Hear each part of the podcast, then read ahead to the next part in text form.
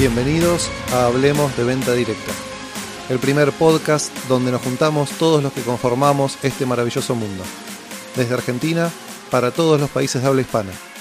Compartiremos experiencias, conceptos del negocio y fundamentalmente mucha pasión por lo que hacemos.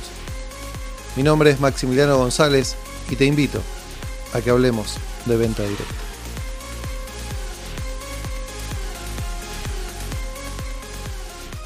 Este episodio número 6 es la continuación de la entrevista que comenzó en el episodio número 5.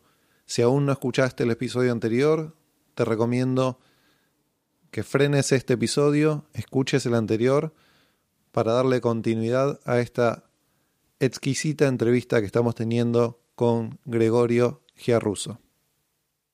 Vos sabés que a mí me tuve la experiencia de haber participado de la startup de una compañía acá, que obviamente no prosperó por, por esto que estamos hablando, pero es como que está instalado, en, no sé ahora en el último tiempo porque no he tenido mucho contacto, pero eh, hubo una época no hace mucho que estaba súper instalado que cualquier empresario argentino de cualquier rubro que estaba utilizando otros canales decía, ah, me tengo que poner en venta directa porque en definitiva es sacar un catálogo, conseguir vendedoras, soplar y hacer botellas, ¿no? sí. Está instalado eso. Sí.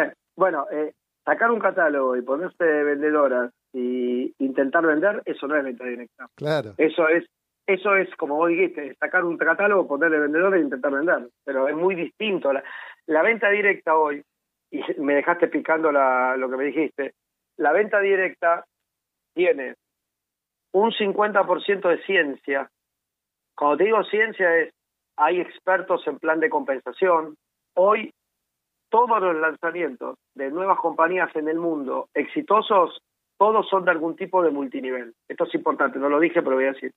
Todos, no hay un caso de éxito en los últimos 10 años de una compañía que arrancó de venta plana, como es, como fue Belcorp en Perú, como fue Natura en, en Brasil, o como pudo haber sido Avon en su momento, o muchas argentinas que vos conocés. No quiero hacer nombres porque no quiero que estén pensando que estoy hablando a favor o en contra.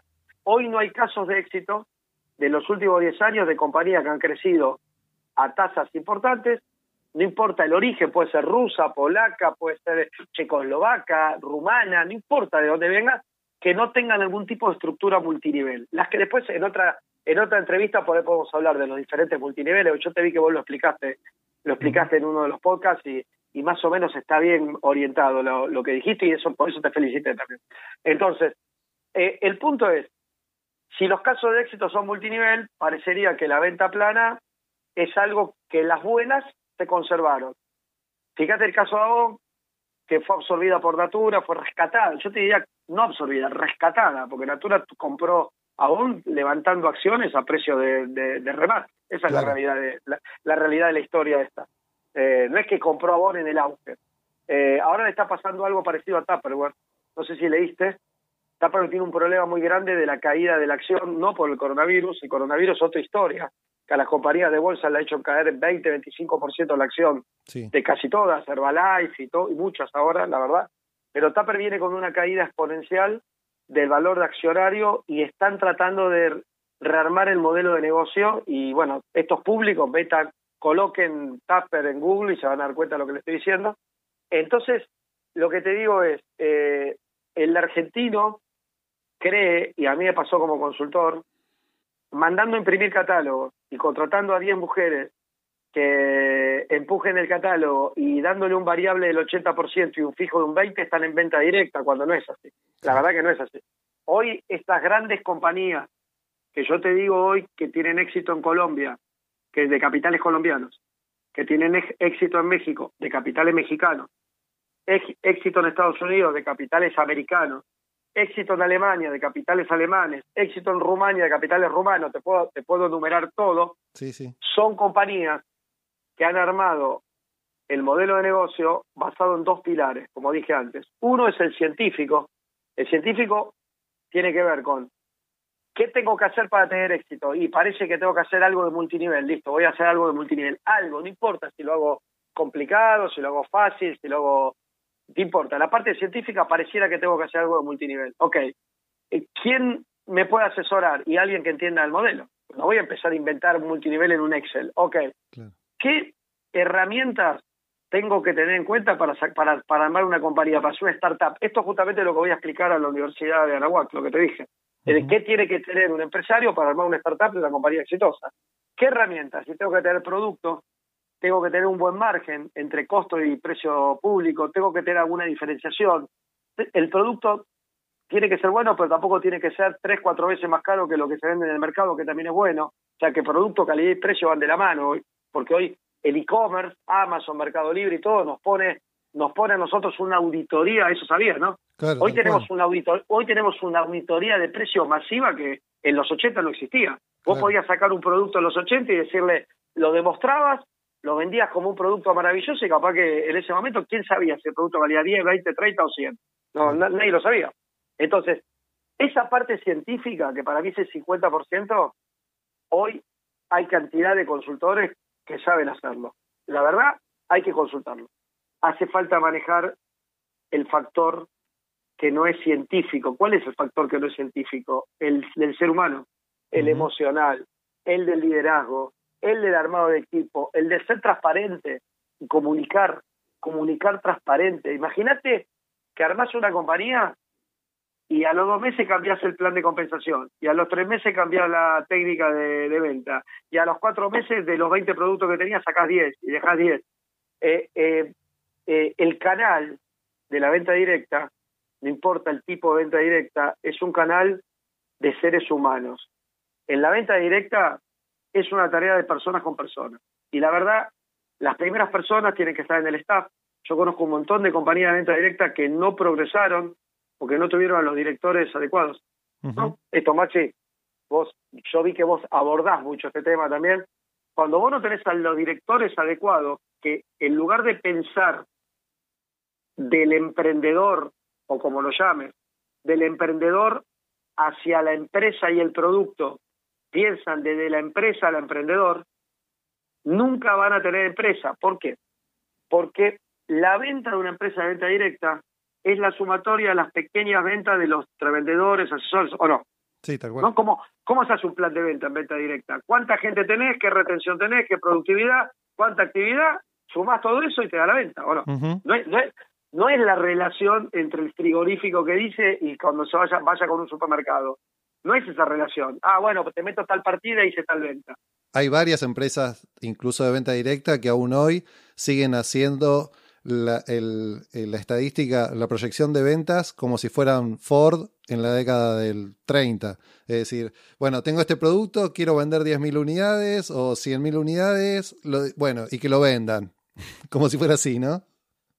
Sí, me, encanta que lo haya dicho vos, yo no lo, no lo quería decir porque siento que alguien se puede ofender, pero la verdad es esa, es esa. La aunque vos te parezca mentira, y esto pasa en toda América, sea, de todas las compañías que conozco, que debo conocer, digamos, de, el, de, desde su origen, hablando con los accionistas, más o menos me he vinculado con unas 25 o 30 compañías en los últimos ocho años. Eh, muchas compañías, cuando uno le pide las ventas, cómo están compuestas, uno se encuentra con la respuesta que diste vos.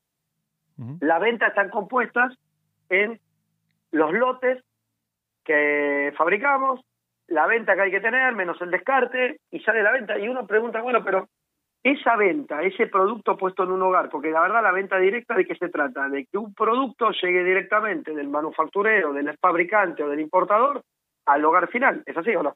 Sí, y, y toda la cadena que hay en el medio, el canal tradicional, revendedor, distribuidor, mayorista y todo, ese dinero se lo guardan las compañías y lo distribuyen de otra manera entre la fuerza de venta, el distribuidor, eh, independiente o como sea, planes de compensación, viajes, autos, todo lo que dé la compañía.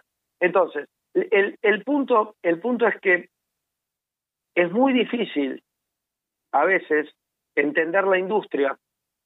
Y por eso yo decía que el personal, el staff que trabaja en la venta directa y multinivel, y es bien difícil encontrarlos, bien difícil encontrarlos. A mí me ha tocado sobre todo en otros países, por ejemplo en Colombia y México, que los nombro siempre, salir a buscar un director nacional de venta, un director comercial, y cuando vos le pones al headhunter con experiencia en el canal de la venta directa, con algún tipo de multinivel y con productos de nutrición y bienestar. Eh, vienen y te responden y te dicen, estamos hablando, por ejemplo, de en México, México, 125 millones de habitantes, me dicen, eh, no hay persona disponible, salvo que vayamos a sacar una persona de donde está trabajando y salvo que usted aumente el presupuesto para contratarla, porque vos sabés que sacar una persona que está trabajando no te cuesta lo mismo una persona que, que, que, que, se postula, no es lo mismo. Eh, pero por ahí más o menos viene de la mano. Bueno, vos sabés que a mí eh, yo he tenido la experiencia de hace algunos años atrás, que yo estaba sin actividad y no queriendo entrar en actividad, que me haya venido a contactar a un headhunter conocido del rubro y que me haya dicho, mira, se necesita tal tal lugar en el staff de una compañía, que por confidencialidad no te voy a decir cuál es, pero no tengo opciones en el mercado con las características tuyas en este momento. Eh, ponele vos el, precio. Me ha pasado esa experiencia que no existe en el mercado. pero es muy no, pero eh, vos decís que no existe, pero lo que vos decís es la norma en países donde la venta directa es muy popular. ¿Pero por qué pasa eso? Porque la velocidad de crecimiento de las compañías es mucho más allá que la velocidad de entendimiento de la industria. Claro, es un poco, volvemos a la parte de la universidad, de la gente que está formada.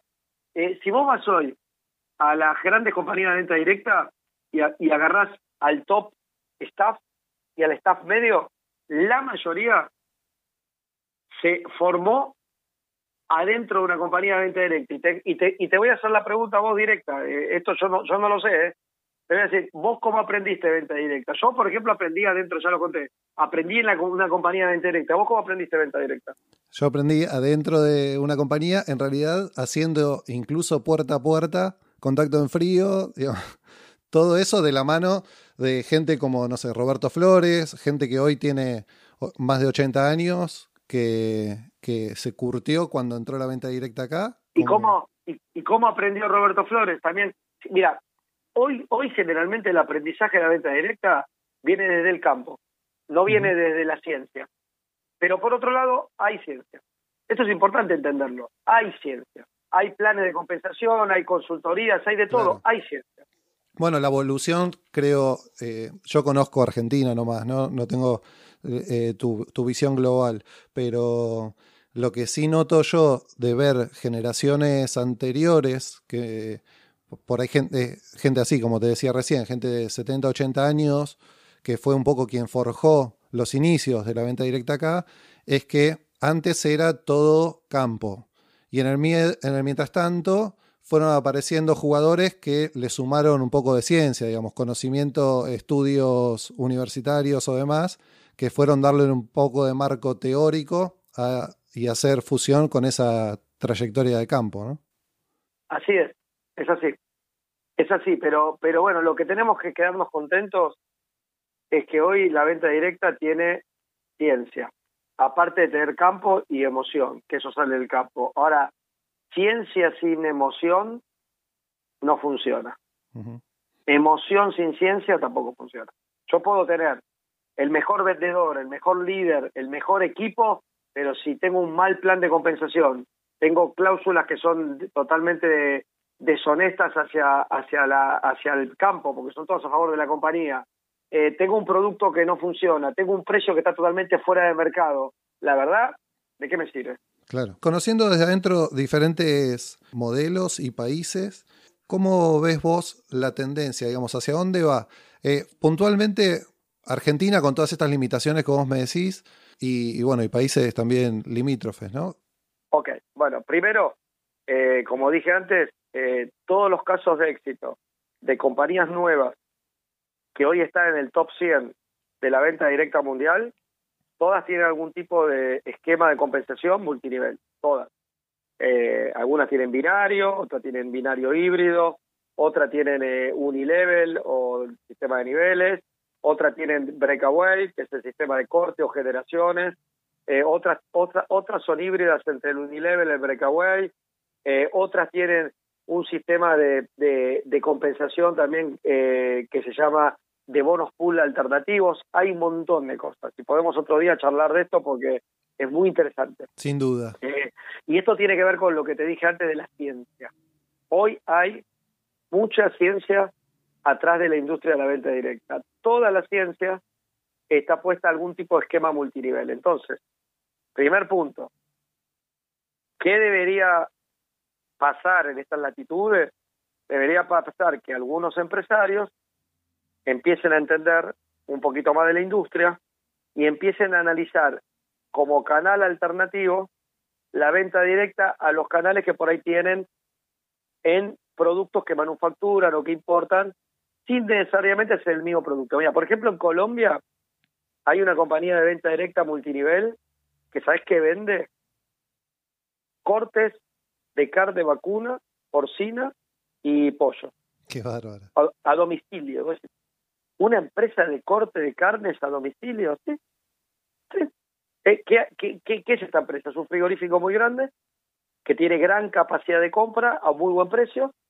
Acordate que la industria frigorífica, ¿eh? si vos conservás el frío, lo que vos pagás un producto en, digamos, en origen al, a lo que vos terminás pagando un producto en un supermercado, te da un margen que funciona para la venta directa, porque la verdad, ¿por qué las cremas funcionan para la venta directa? El maquillaje, los shampoos, los productos de nutrición, los productos por ahí de, baterías de cocina, los purificadores de agua, los contenedores de alimentos. ¿Por qué funcionan esos productos? Porque entre la, entre la manufactura y el precio que lo termina pagando el fabricante, eh, eh, yo te nombré una compañía Monat Global, que es una compañía de cuidado capilar en Estados Unidos, de cuidado capilar, y hoy le está haciendo competencia, una compañía que se vende 450 millones de dólares.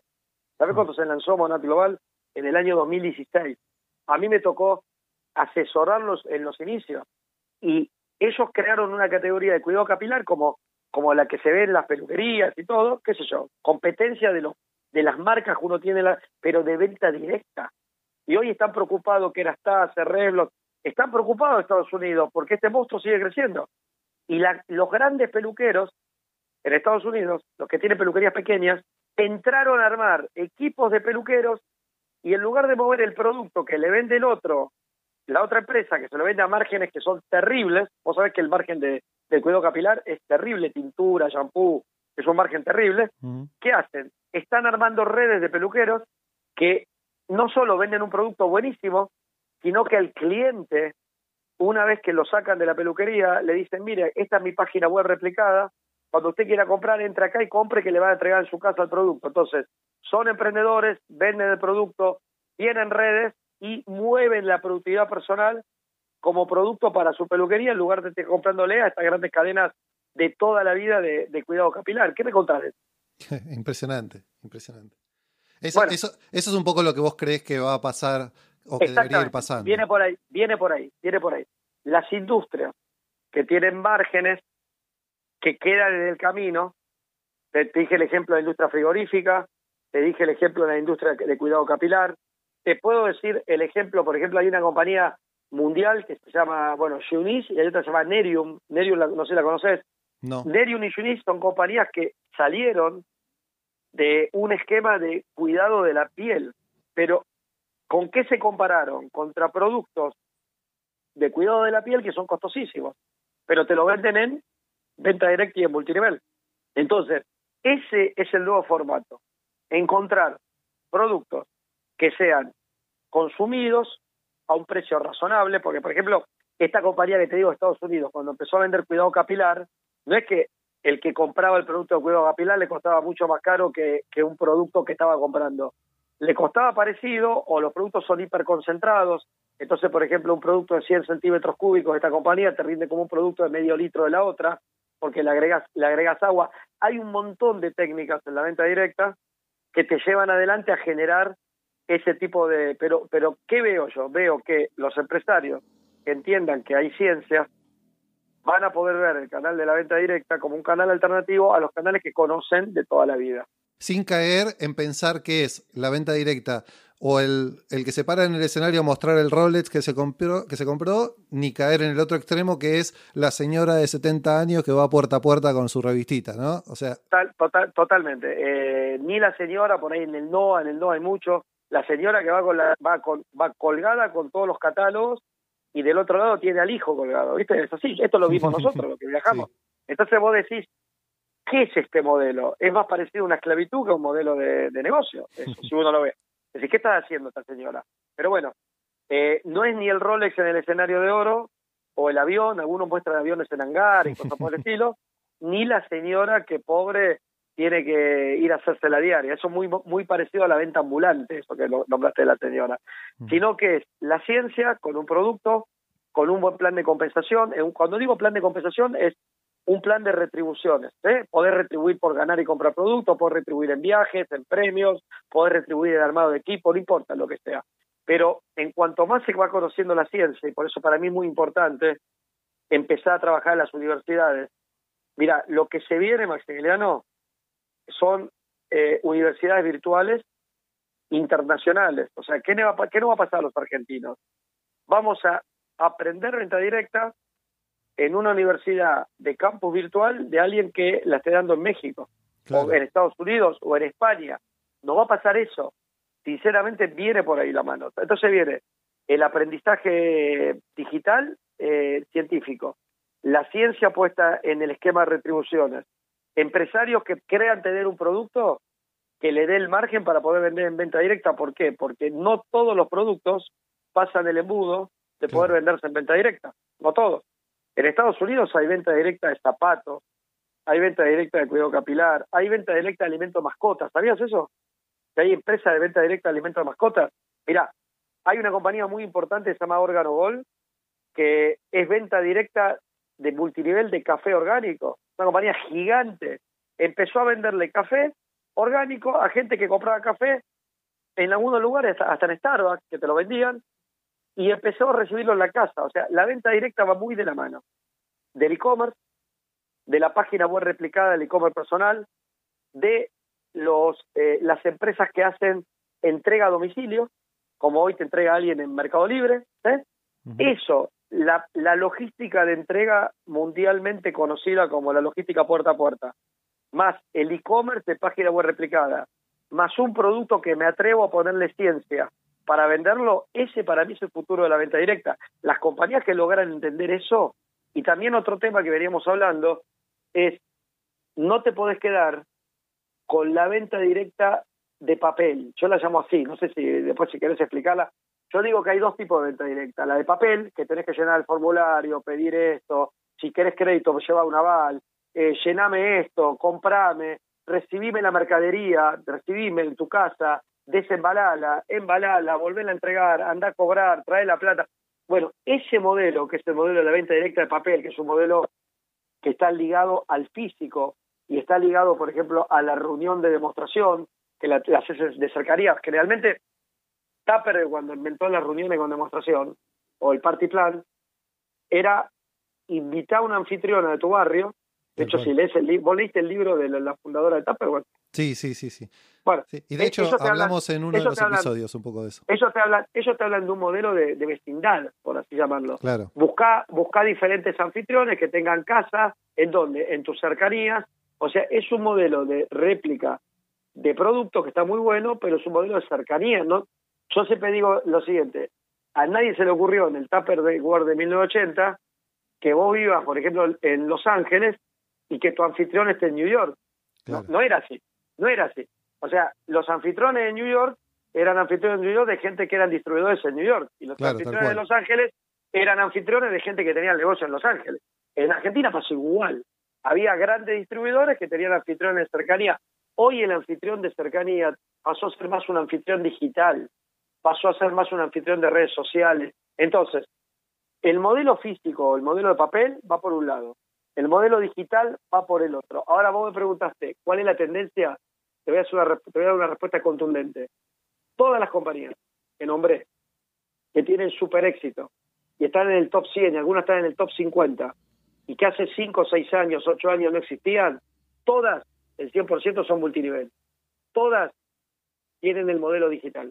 Página web replicada, e-commerce personal, e-learning, patrocinio electrónico, todas, el 100%. Entonces, si vos me decís, ok, si todas tienen este modelo, de las que tuvieron éxito, yo no te voy a hablar de las que, las que fracasaron, ¿qué debería hacer una compañía que tiene lo más importante. Vos, la pregunta que me tendrías que hacer ahora es, hay un montón de compañías, sobre todo en Sudamérica, que tienen lo más importante que tiene que tener una compañía de venta directa, que son los seres humanos que están dispuestos a hacer la venta directa. Hay compañías que tienen 40.000, 50.000, 200.000, ¿eh? ¿Vos las conocés? Sí, sí. Cuando vos tenés ese caudal de seres humanos y no tratás de formar a una cantidad importante de ese caudal en las técnicas digitales o de avanzada y te quedás en la zona de confort porque alguna vez esto te funcionó, vas a quedarte a mitad de camino. Y cuando vos te quedás a mitad de camino, empiezan a achicarse las compañías. Bueno, la pandemia, la pandemia que nos está pegando en este momento deja las claras un poco eso, ¿no? creo que vamos a salir de acá tecnologizados o, eh, digamos, transpirando las últimas gotas. Exacto. Si vos, por ejemplo, sos una compañía que estabas acostumbrado a mandar cada 15 días un catálogo con promociones, y hoy no podés, no la imprenta que te imprima el catálogo, no podés mandar el catálogo. Si te llega el catálogo, igual, si te llega el catálogo, la persona no lo pueden redistribuir. Como no lo pueden redistribuir, no lo pueden vender, no pueden recibir productos, no pueden cobrarlo. Quizás si hubiera un catálogo digital con una plataforma de compra digital, con una manera de asegurarle el dinero en un monedero virtual, billetera virtual o como lo llamemos, a la persona que termina haciendo la compra y venta y con algún tipo de premiación, de premiación asociada al desarrollo digital, la cosa cambia. La cosa totalmente cambia y le estarías dando al emprendedor o al revendedor o al distribuidor, le estaría dando una herramienta que aunque cuesta, mira, a mí cuando me preguntan, sobre todo en el exterior, me dicen, Gregorio, ¿vos crees que la gente se va a adaptar? Porque, mira, me dicen en México, mira, la característica de mis vendedores son señoras que, bueno, que viven ahí en una ciudad, en las afuera de Puebla, y por otro lado, eh, la es como que acá te digan que viven en una ciudad, no sé, a 60 kilómetros de Salta, pasando Güemes, poner una cosa por el estilo. Entonces, yo le pregunto lo siguiente, le digo, cuando hay una reunión o ustedes se contactan con esas personas, eh, esas personas, aparte de traer por ahí al hijo colgado, ¿no? ¿qué traen en la mano? ¿Cómo que traen en la mano? Claro, ¿cómo se comunican? No, no, tienen, todas tienen su celular. Ok, y Ustedes cuando tienen que dar algún tipo de, información o algo, ¿qué le mandan? ¿La llaman por teléfono o le mandan un WhatsApp eh, en un listado de difusión o le mandan un SMS o algo digital? No, no, no, les informamos. Ah, ok. Y esas personas cuando hablan con su familia y su entorno, ¿tienen teléfonos smart con app? Sí, sí, casi todos tienen teléfonos smart con app. Y ¿En algún momento aprendieron la tecnología o siempre tuvieron smart con app? Y ¿sabes qué? Yo te traigo acá a esta charla algo importante. ¿Vos te acordás la presentación que hizo Steve Jobs en el año 2007 del iPhone? Esto, esto se da esto se da en las universidades, lo he visto dar en un montón de compañías de estas grandes.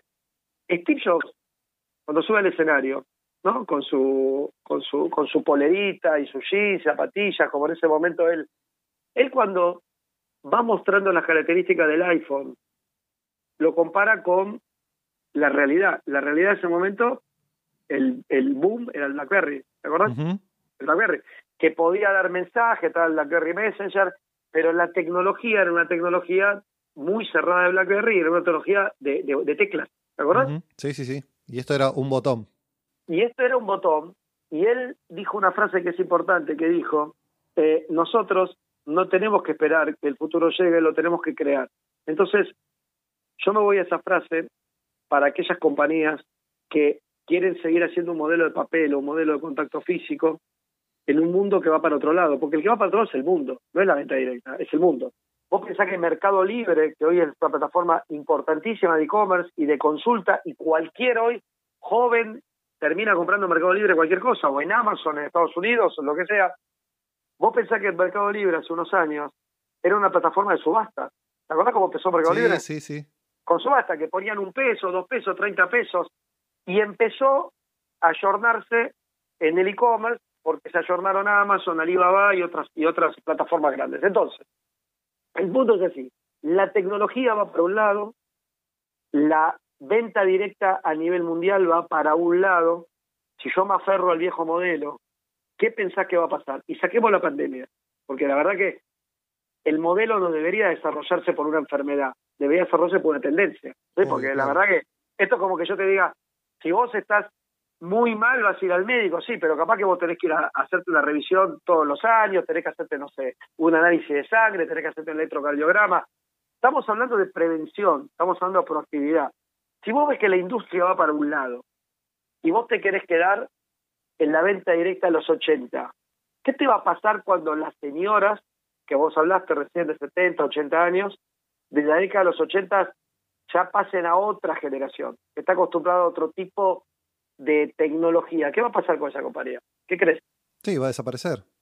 Va a desaparecer inevitablemente porque hoy, hoy día no es compatible las dos generaciones, porque la generación que hoy maneja la tecnología al nivel que vos estás planteando no se adapta a la estructura de una empresa como esta que estamos hablando. Entonces, eh, no es que va a haber una transición lenta en donde vos decís, bueno, pero hay gente de hoy de 25 años que va a ir tomando la posta. La gente de 25 años no va a entrar nunca si no generás ese espacio para que entre. Totalmente. ¿Y sabés qué está pasando en estas compañías exitosas? Son multigeneracionales.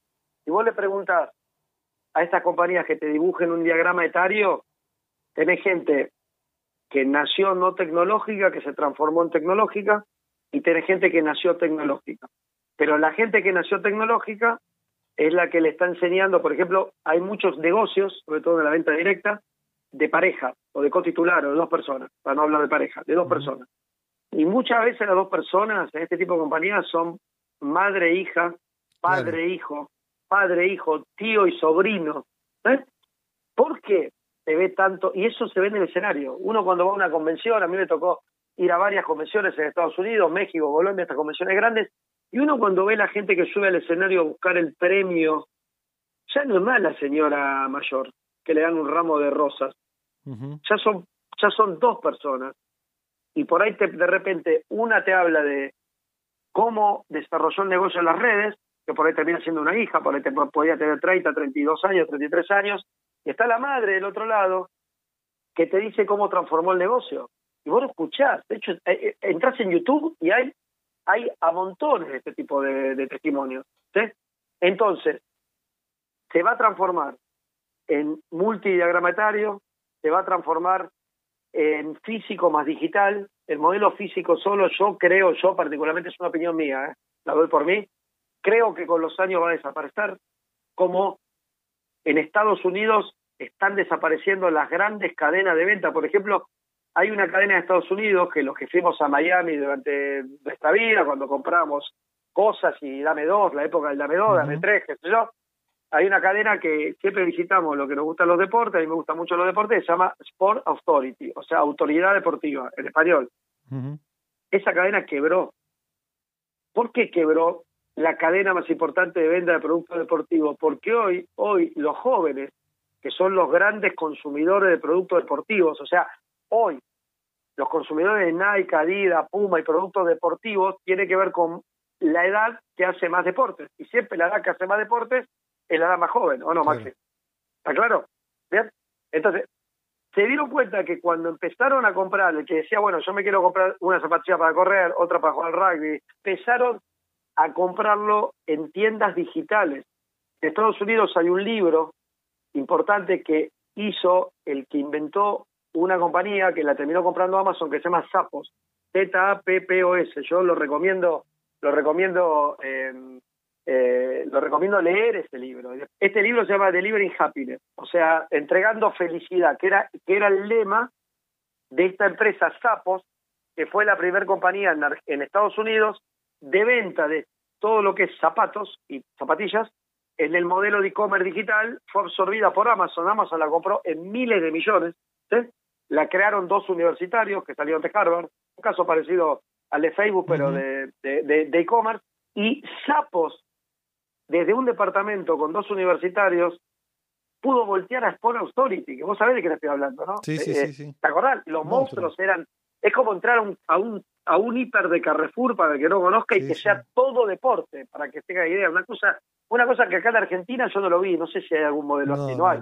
Eh, en España hay algún modelo, eh, pero acá no, acá no, acá no hay un modelo así, pero, pero básicamente, y no estamos hablando de venta directa, Estamos hablando de tendencia. Entonces, ¿por qué en la venta directa el modelo de papel o el modelo físico no va a caer frente al modelo digital? ¿Por qué razón? Yo no encuentro ninguna razón. Bien, maravilloso.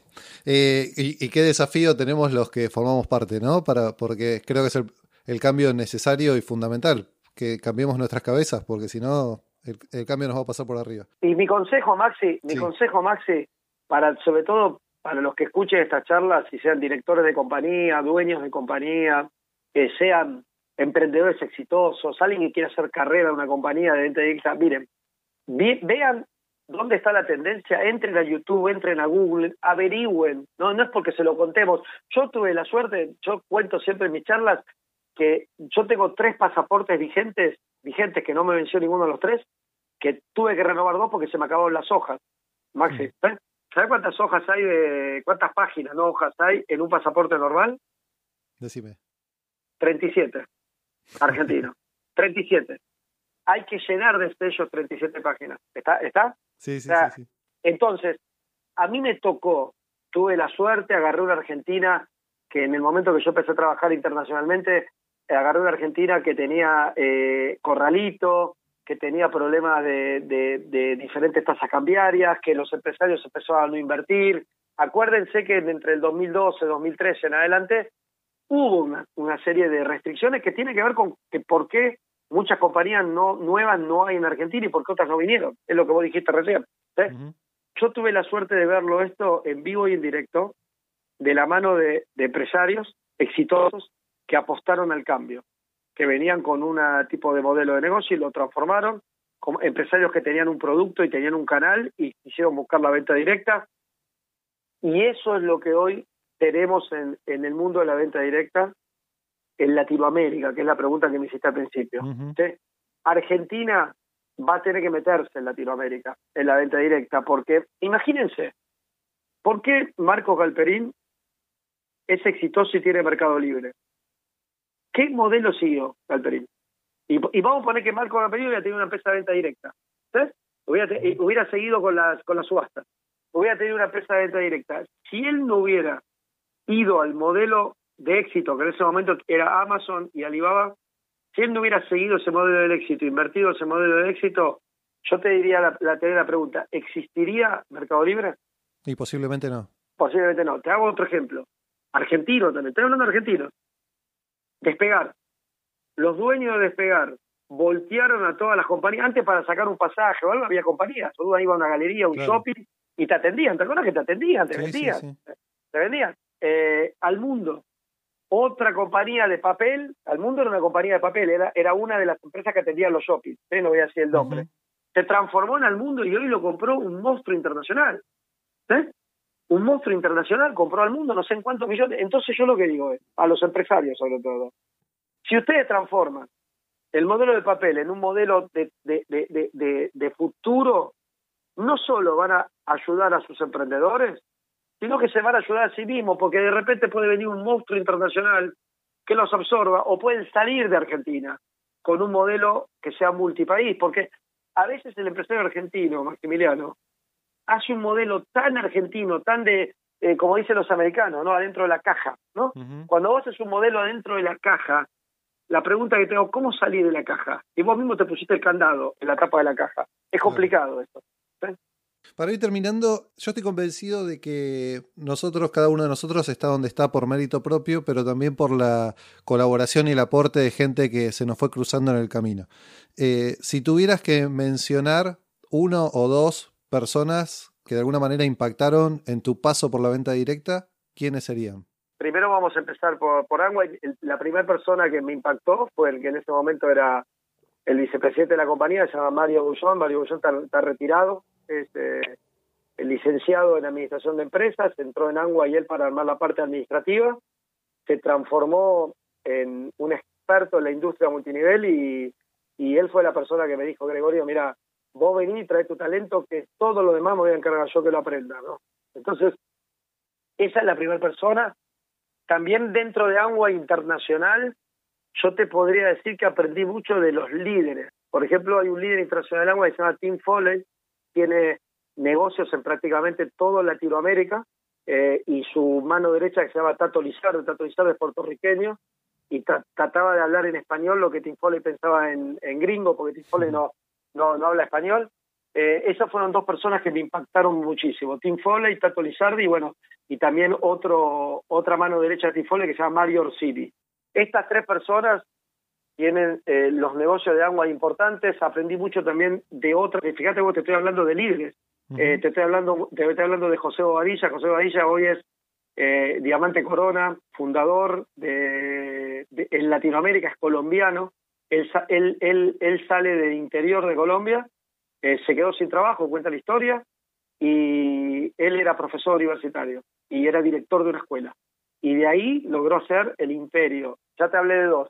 Después, una persona a quien, a quien realmente admiro, y se lo dije las veces que pude hablar con él, que me formó en el entendimiento de una empresa argentina de hacer venta directa, porque uno cuando viene de, o sea, trabajar en y con toda esta gente es como decir, bueno, eh, trabajo en Disney World, ¿no? trabajo en Disney, trabajo y ahora vamos a hacer una empresa para Little Park, ¿no? Para los que no conocen o para Parque de la Costa sería, ¿no? Entonces, eh, a ver, ¿cómo, cómo traigo lo, cómo traigo mi conocimiento y lo, lo puedo meter en una empresa nacional? Esa persona fue eh, el fundador de, de Essen, que es Wilder Jassy padre, eh, Wilder Jassy Padre para mí es una, fue una fuente de inspiración y de entender la problemática de un empresario argentino que quiere hacer las cosas bien, porque él realmente transformó la compañía en el año 2009 a un modelo que era la tendencia.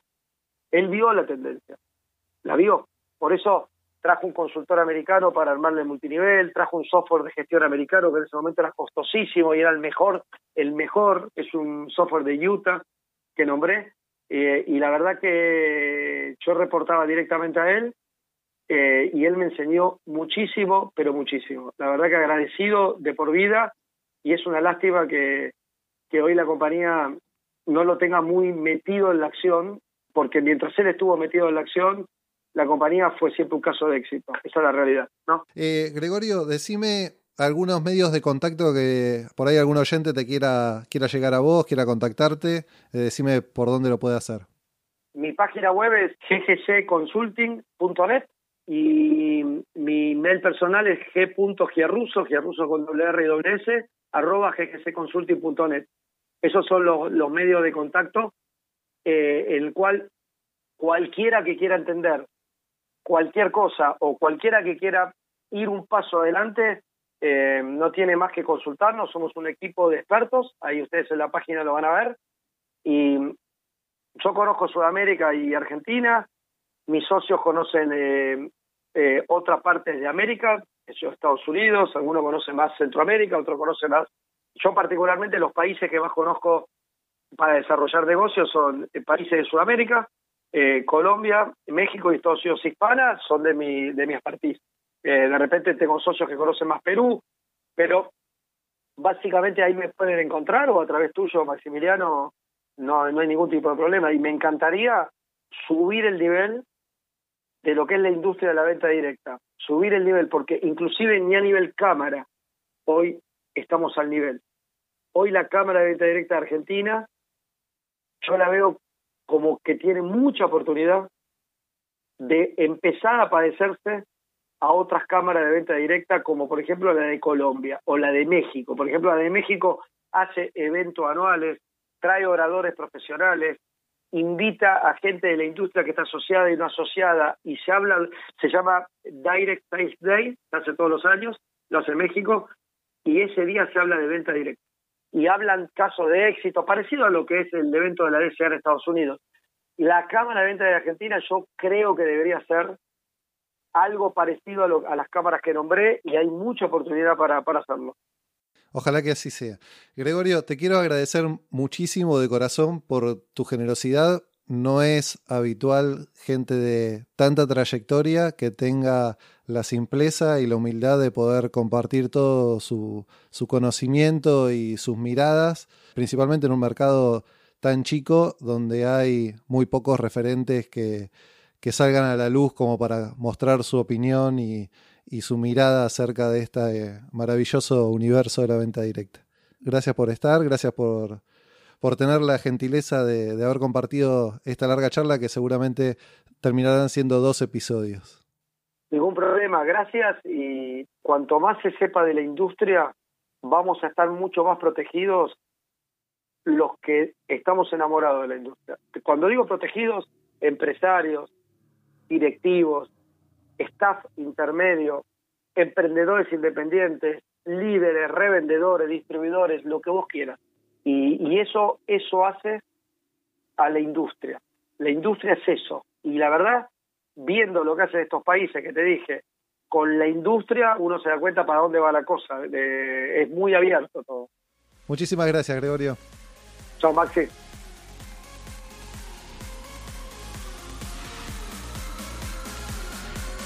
Si te gustó este podcast, podés ayudarme a promoverlo, dándole una valoración positiva en la plataforma donde lo estás escuchando y recomendándolo entre las personas que te rodean.